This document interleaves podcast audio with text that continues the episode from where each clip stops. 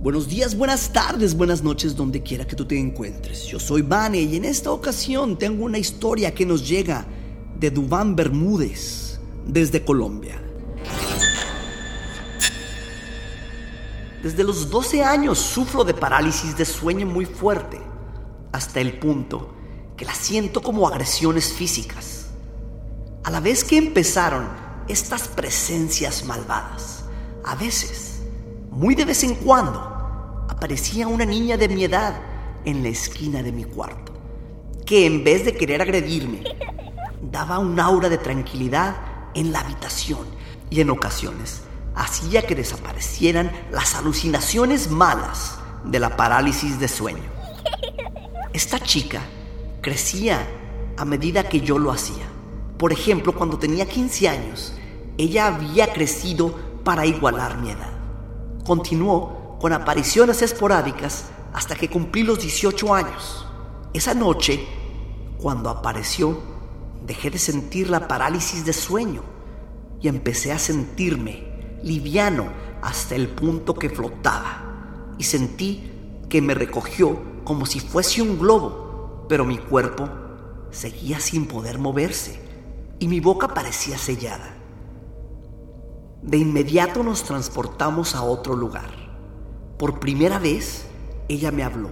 Sus palabras están súper arraigadas en mi mente, pero algo no me permite expresarlas. La chica me llevó haciendo paradas en sitios específicos, en los que me enseñaba aspectos de su vida, su infancia, etc. A la par se mostraban imágenes de esos recuerdos. Al final, empezó a hablarme de nuevo, pero esta vez en otro tono. Estas son las únicas palabras que puedo recordar con exactitud. Gracias por escucharlo todo de mí. Ya no podré estar, pero quiero que sepas que espero muchas cosas buenas de ti. En ese momento sentí que podía mover mi boca y podía regresarle las palabras. Pero antes de poder hacerlo, ella puso su índice en mis labios y sobre su dedo puso sus labios, que terminaron tocando los míos. Fue una sensación que se sintió totalmente real. Ella se despidió y empecé a sentir de regreso la pesadez de la parálisis de sueño.